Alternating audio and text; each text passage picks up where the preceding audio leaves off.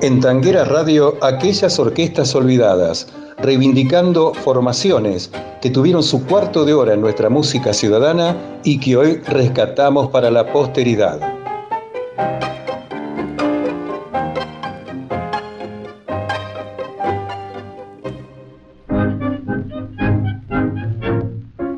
Amigos de Tanguera Radio, hoy comenzaremos nuestro ya tradicional encuentro en aquellas orquestas olvidadas con el cuarteto típico Los Haces.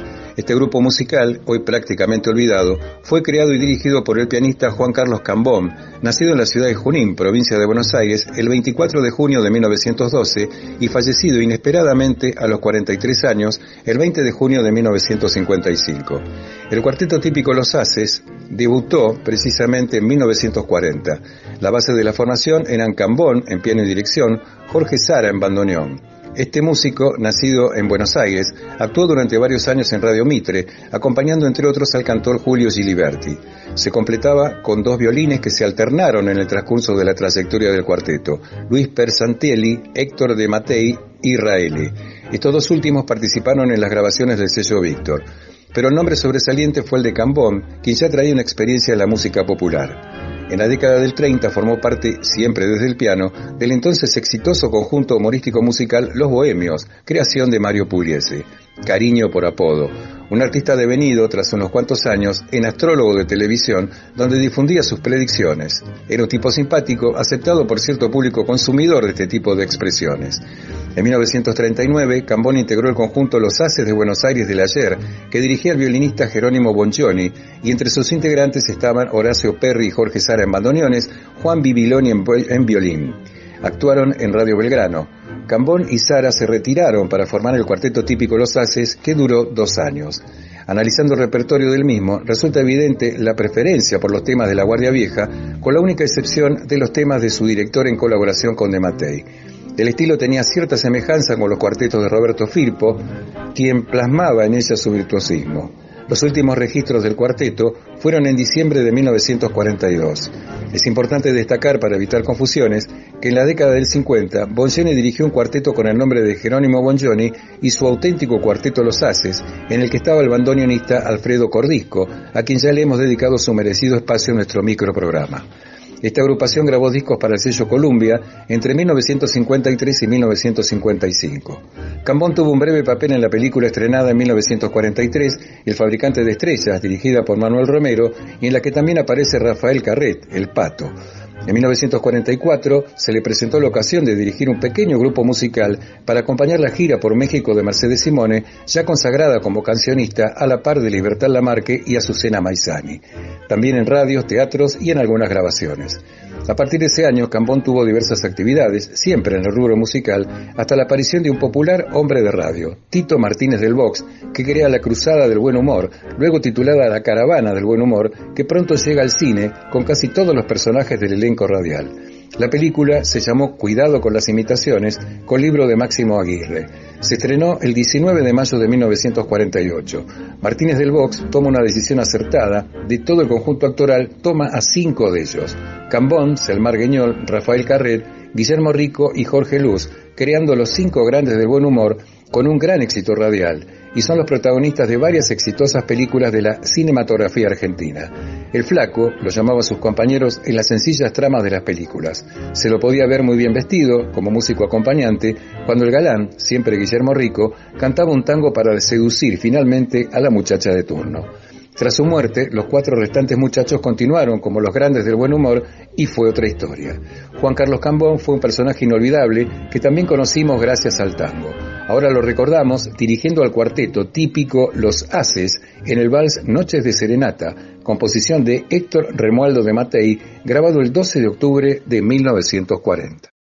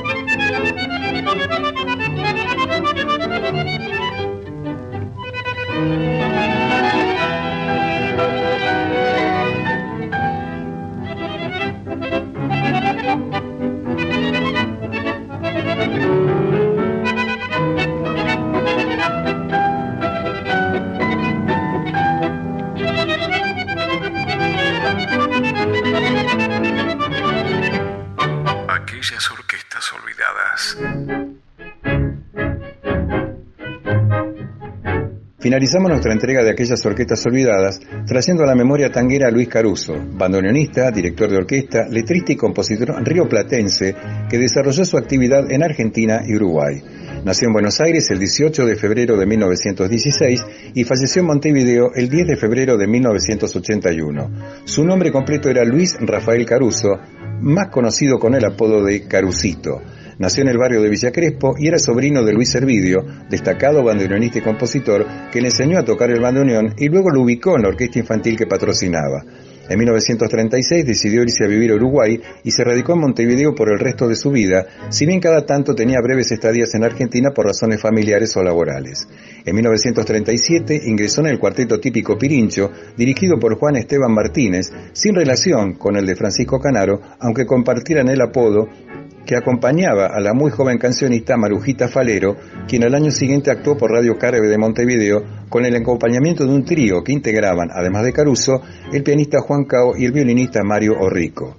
Intentó organizar un trío con las guitarras de Alfonso Picera y Ramos, estuvo un tiempo en la orquesta de Carlos Warren y a mediados de los 40 formó su propia formación con el pianista Jaurés Lamarque Pons, un músico y compositor de formación clásica, los violinistas Fabregat y Boromat, los bandoneonistas Orlando Ponzoni y Giordanelli, el contrabajista Orosman Fernández y el cantor Walter Cavarazzoni.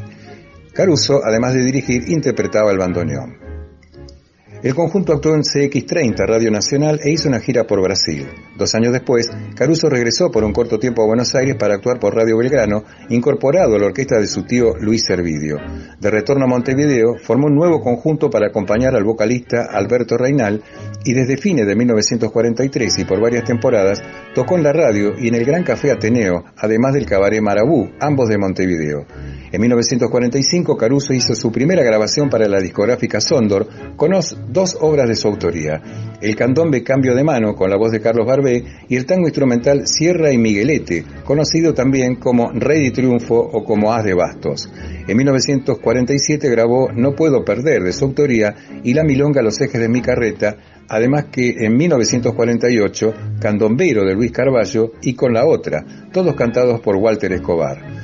En 1948, Julio Sosa ganó en Uruguay un concurso que le hizo ingresar a cantar en la orquesta de Hugo Di Carlo y paralelamente lo contrató la discográfica Sondor para grabar acompañado por la orquesta que dirigía Caruso.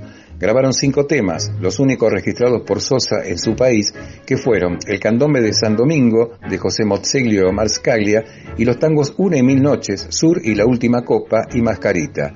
Entre sus más de 200 temas registrados se encuentran las milongas La Fulana, con música de Alberto Mastra, y Para Negro solamente, con José Servidio, y los tangos Aquel muchacho de la orquesta, en colaboración con Alejandro Blasco, Bomboncito con Alberto Raúl Goequechea, es inútil que la llores con Salvador Grupillo, este carnaval, Lecherito del Abasto, Lilian con Orlando Romanelli, quedó en venir a las nueve con Juan Polito y siempre igual y se va una tarde más con Enrique Cantore.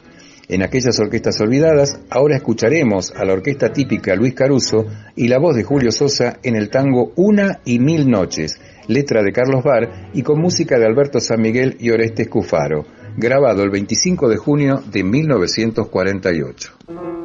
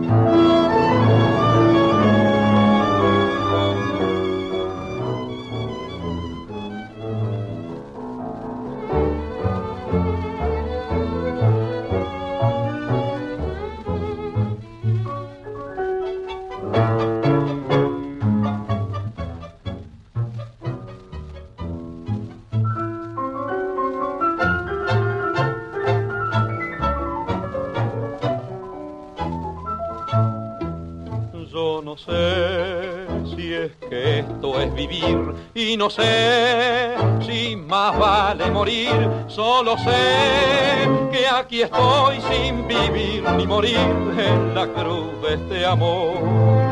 Fue tu adiós incurable penar. Y es dolor tu recuerdo tenaz porque estás para siempre en esta angustia de querer y de esperar una y mil noches volverás eterna en mi dolor eterna en mi tenaz ansiedad y será tu voz, tu risa y tu canción, verdugos de mi soledad. Una y mil noches seguirás negándome al amor, esclavo del dolor de esperar. Con la vida trunca por la angustia cruel de amar, un fantasma que nunca será.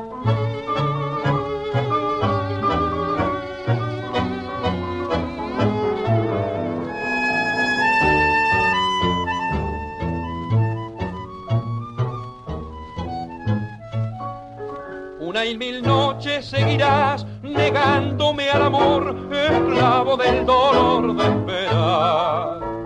Con la vida trunca por la angustia cruel de amar, un fantasma que nunca será. Aquellas orquestas olvidadas. Hasta aquí, en Tanguera Radio, aquellas orquestas olvidadas reivindicando formaciones que tuvieron su cuarto de hora en nuestra música ciudadana y que hoy rescatamos para la posteridad. Oscar Orlando Mascareño les brinda un gran abrazo tanguero y les dice hasta la próxima.